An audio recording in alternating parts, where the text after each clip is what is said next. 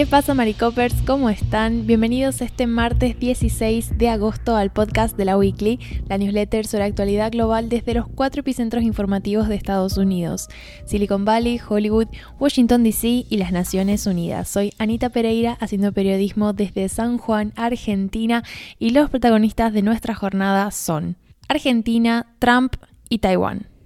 Bueno, antes que nada no saben qué gusto me da estar de vuelta en el podcast con ustedes y en la newsletter. La verdad es que han sido unas vacaciones bastante lindas. Ha sido un, mes movidito y ahora parte de la columna es explicarles por qué. Pero bueno, espero que hayan tenido y estén teniendo todavía unas excelentes vacaciones. Pero ya con la newsletter vamos a ir retomando ritmo. Así que aquí estoy de vuelta para traerles sobre todo más noticias de Latinoamérica. La columna de hoy en particular tiene que ver con Argentina porque justamente este mes que hemos estado con la news más inactiva ha sido cuando Argentina ha tenido 25.000 noticias todos los días. Así que un poco la columna de hoy es para resumirles este último mes que ha sido súper movido a nivel económico, a nivel político y bueno, dejarles un poco las claves para que a partir de ahora vayamos siguiendo un poco más de cerca qué es lo que está pasando en mi país. Se podría decir que todo empezó el 2 de julio cuando el exministro de Economía, Sergio Guzmán, presentó formalmente su renuncia y de hecho la hizo eh, pública a través de sus redes sociales en una carta al presidente de seis páginas, pero en realidad hay un poquito de contexto que necesito darles antes de eso para que sepan un poco cómo van va de la mano la cuestión económica con la cuestión política. ¿Qué pasa? Bueno, en Argentina tenemos eh, a nivel político la división izquierda y derecha un poco representada a nivel macro, a nivel nacional, por el peronismo desde la izquierda, desde una mirada más focalizada en la justicia social y todas esas cuestiones. Y luego tenemos la oposición, que bueno, un poco es una mezcla un tanto heterogénea de partidos, pero que suelen representar más a la derecha, ¿no? Esto explicado así muy rápido, muy por encima, pero para que no se me vaya por las ramas el podcast. La cuestión es que el peronismo está conformado por una serie de alianzas también, porque el peronismo también es bastante heterogéneo dentro de estos grandes ideales que tiene como la justicia social y estas banderas ¿no? que lo identifican. Entonces, una de estas eh, alianzas está representada por la que conformaron a la hora de bueno, presentarse a las elecciones y las últimas elecciones que ganaron el actual presidente de Argentina, que es Alberto Fernández, y la vicepresidenta, que es Cristina Fernández de Kirchner. Cristina ha sido dos veces presidenta de Argentina y bueno, su ex marido, que falleció hace varios años, también fue presidente de Argentina. Entonces, bueno, ella tiene una gran trayectoria política que de alguna forma tuvo bastantes traspiés durante su última presidencia. Entonces, luego de un mandato de, la oposición que estuvo eh, protagonizado por Mauricio Macri, volvieron ¿no? con esta nueva fórmula donde se alió Alberto Fernández. ¿Qué pasa? Esta alianza está un poco en una situación crítica porque en estos últimos meses hemos visto cómo tanto el presidente como la vicepresidenta en diferentes discursos hacen alusiones a los errores del el otro en cuanto a su gestión, en cuanto a decisiones, opiniones y demás. Es decir, están teniendo muchísimos desacuerdos. Entonces, volvamos a la fecha en la que Martín Guzmán, en ese entonces ministro de Economía, presenta la renuncia. Bueno, 24 horas antes de esto, el presidente dio un acto en homenaje al general Juan Domingo Perón, que es quien da eh, origen ¿no? al peronismo como partido y como ideales también. Y en este discurso lo que hizo fue desafiar un poco a Cristina, que también había tenido discursos anteriores donde había hecho referencia a algunas malas decisiones del presidente y demás. ¿Qué pasa? Que al día siguiente, en otro acto de homenaje a Perón, que esta vez estaba protagonizado por Cristina, porque fueron como dos actos paralelos, ¿no?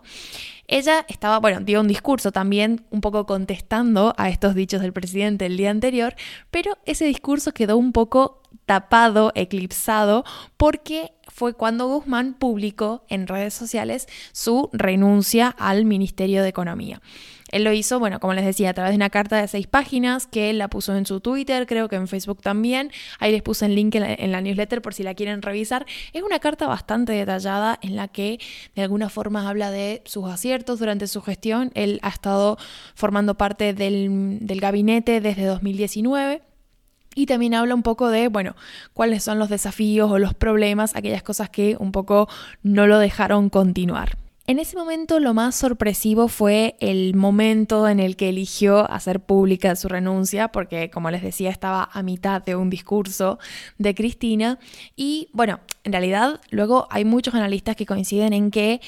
todo el contexto económico ya hablaba de cierto desgaste de la figura del ministro, entonces que era un poco inevitable un recambio en esa área, es decir, a, Guzmán de todas formas no le quedaba mucho en su cargo, pero lo cierto es que estas circunstancias y estos roces que ya habían tenido el presidente, la vicepresidenta y el, contexto en el que eh, surge ¿no? esta, esta renuncia, lo que provocaron fue muchísima inestabilidad en el mercado financiero y en el mercado de divisas, porque bueno, en Argentina, digamos, tenemos eh, varios tipos de dólar, porque el, el tema de las divisas siempre es muy complejo, pero simplificándolo, el mercado en negro el dólar blue, como se lo conoce acá, que bueno, es el que registra todos los vaivenes que tienen que ver con la cuestión de la confianza en la economía y demás. Bueno, en ese mercado puntual, que es el que más se observa para registrar todos los cambios propios del mercado, el peso perdió el 40% de su valor frente al dólar durante las dos primeras semanas de julio, que fueron las que sucedieron a todo este caos relacionado con la renuncia de Guzmán. La administración de Fernández lo que hizo después fue nombrar a Silvina Batakis en reemplazo, el 4 de julio la nombraron, pero ya para el 28 de julio Batakis había puesto su renuncia a disposición del presidente porque este último, bueno, hizo nuevos cambios en el gabinete y eso nos lleva a la figura política del momento que es Sergio Massa. Sergio Massa, y acá hay que hacer un paréntesis muy importante, juega un poco como eh, una tercera fuerza política dentro del peronismo, porque él en su momento trató de presentarse como candidato independiente y trató de ser una tercera opción para los argentinos en las elecciones presidenciales, pero finalmente eso no salió y se terminó aliando con el peronismo y ahora está como, bueno, una de las partes del peronismo que tiene más respaldo y que, bueno, esto le permitió, después de la victoria del peronismo en las últimas elecciones presidenciales, quedarse con la presidencia de la Cámara de Diputados, que es la Cámara Baja del Congreso de la Nación, que es el puesto que desempeñaba hasta que finalmente en los últimos días lo que vimos fue que Alberto lo nombró, atentis a esto, una especie de superministro. Porque lo que hizo Alberto Fernández, que es el presidente de Argentina, fue unificar tres eh, ministerios que antes funcionaban independientemente en uno solo y a, la cabeza de ese superministerio está actualmente Sergio Massa. Son los ministerios de Economía, Desarrollo Productivo y Agricultura, Ganadería y Pesca. Entonces, estos tres ministerios ahora son uno solo y al frente está Sergio Massa, que como les decía, está jugando una, una carta política importante al interior de las negociaciones. Sobre todo, no perdamos de vista que el año que viene hay elecciones presidenciales en Argentina, por lo tanto, un poco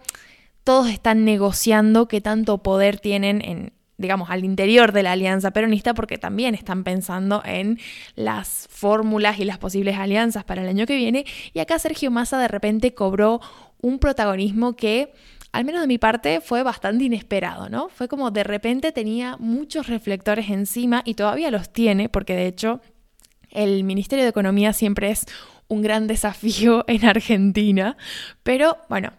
por lo menos, eh, como les decía, la, persona del momento, la figura política del momento es nada más y nada menos que Sergio Massa. Lo cierto es que el nombramiento de Massa trajo cierta tranquilidad en el mercado porque de hecho el dólar blue bajó y descendió creo que alrededor de un 15%, es decir que la especulación un poco eh, frenó, digamos, eh, aumentó la confianza de Mm, cierto sector financiero en el mercado y en el futuro de Argentina, en el futuro relacionado con las inversiones y el crecimiento de la economía, pero esto poniéndolo un poco en contexto, es una victoria bastante pequeña. Tenemos que pensar que, bueno, las últimas cifras que publicó el INDEC, que es el Instituto Nacional de Estadísticas y Censo, habla de que la inflación en Argentina alcanzó en julio el 71% a nivel interanual, que es el más alto de los últimos 20 años. Las proyecciones más optimistas hablan de que 2022 va a cerrar con un 90% de inflación y esto nos lleva a el dato quizás más crudo que tiene que ver con la pobreza y el hecho de que probablemente también estemos cerrando 2022 con un 40% de pobreza en el país. A esto hay que agregarle la deuda con el FMI, que es de 44 mil millones de dólares. Entonces, la situación económica es bastante, bastante compleja. Y bueno, fue una pequeña victoria del nombramiento de Massa, la cuestión eh, que se reflejó rápidamente en el precio del dólar blue, pero eh, desafíos le sobran. Mientras tanto, Silvina Batakis, que es, como les decía, la anterior ministra de Economía y la que estuvo en esta zona gris entre el paso de Guzmán a Massa, fue transferida, si se quiere, porque fue nombrada presidenta del Banco Central, desde donde va a estar haciendo frente a la crisis económica desde otro ángulo, principalmente tratando de retener las divisas, intentando detener la salida de dólares porque la Reserva Nacional está en su punto en un punto bastante crítico. Durante la primera semana de agosto, el Banco Central vendió más de 800 millones de dólares de una reserva neta de aproximadamente mil millones, es decir, bastante más de la mitad.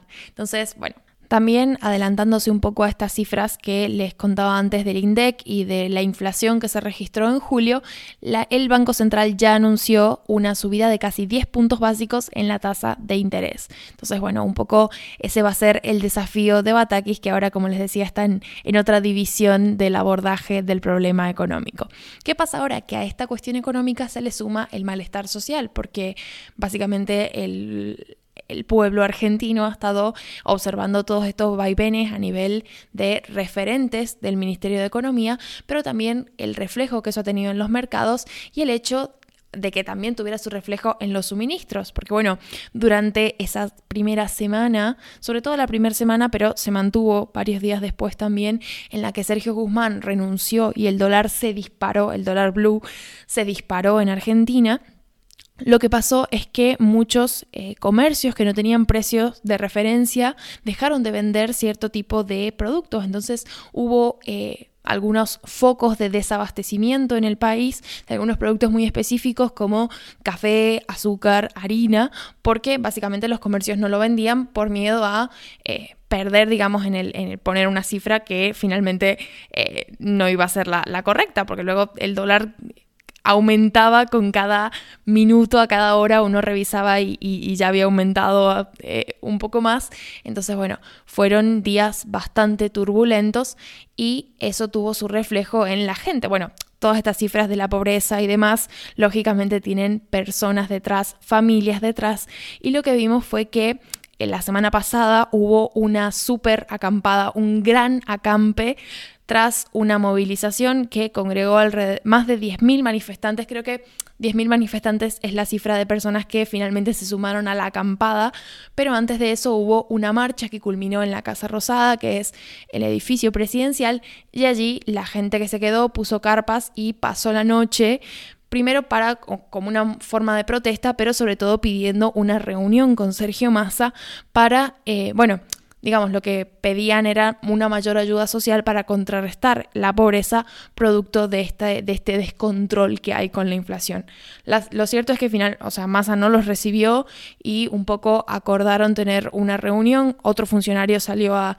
mediar, Massa no salió, pero eh, bueno, un poco es una primera muestra de, eh, del reflejo del malestar social y de cómo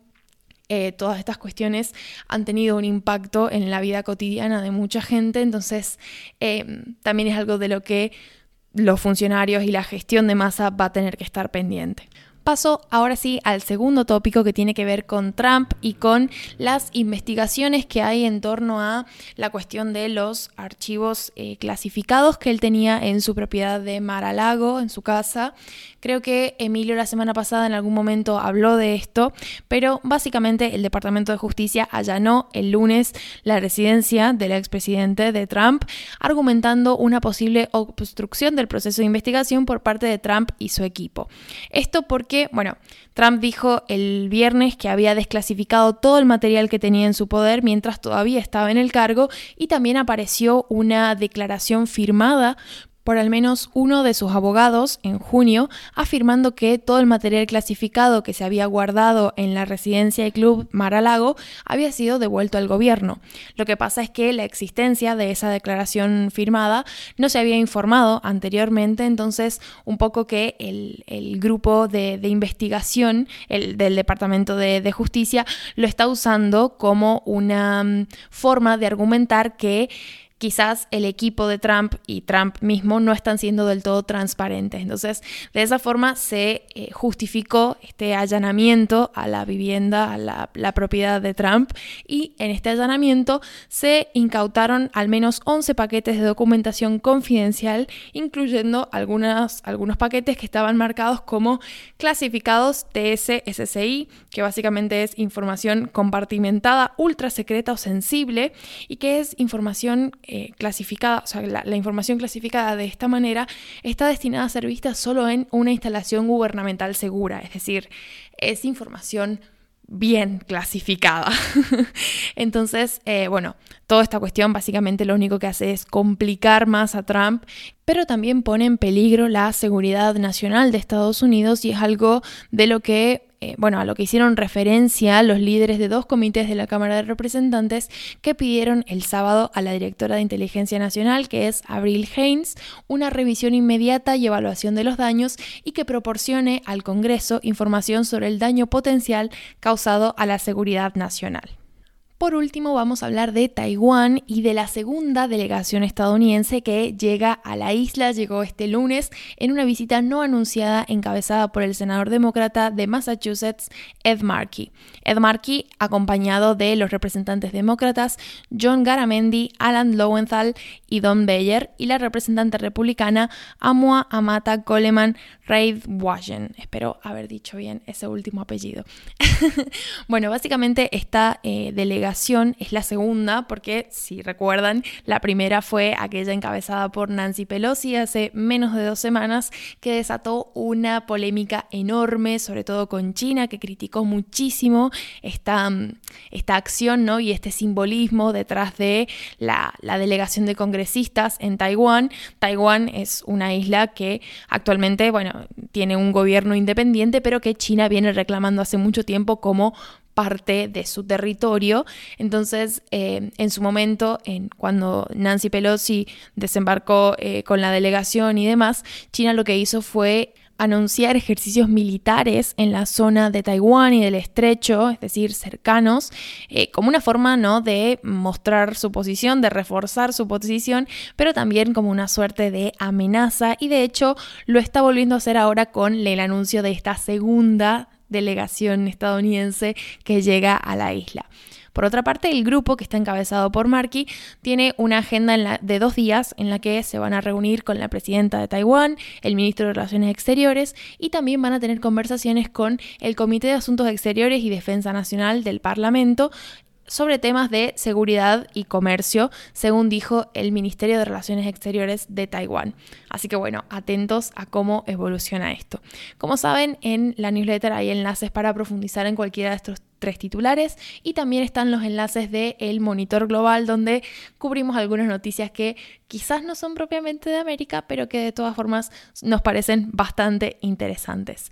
Eso ha sido todo por mi parte, perdón la extensión, sé que se me han ido bastantes minutos explicando todo el lío en Argentina, pero espero haber sido clara y como les decía, estoy súper contenta de estar de vuelta, de estar retomando con el podcast y espero que tengan una excelente semana. Adiós.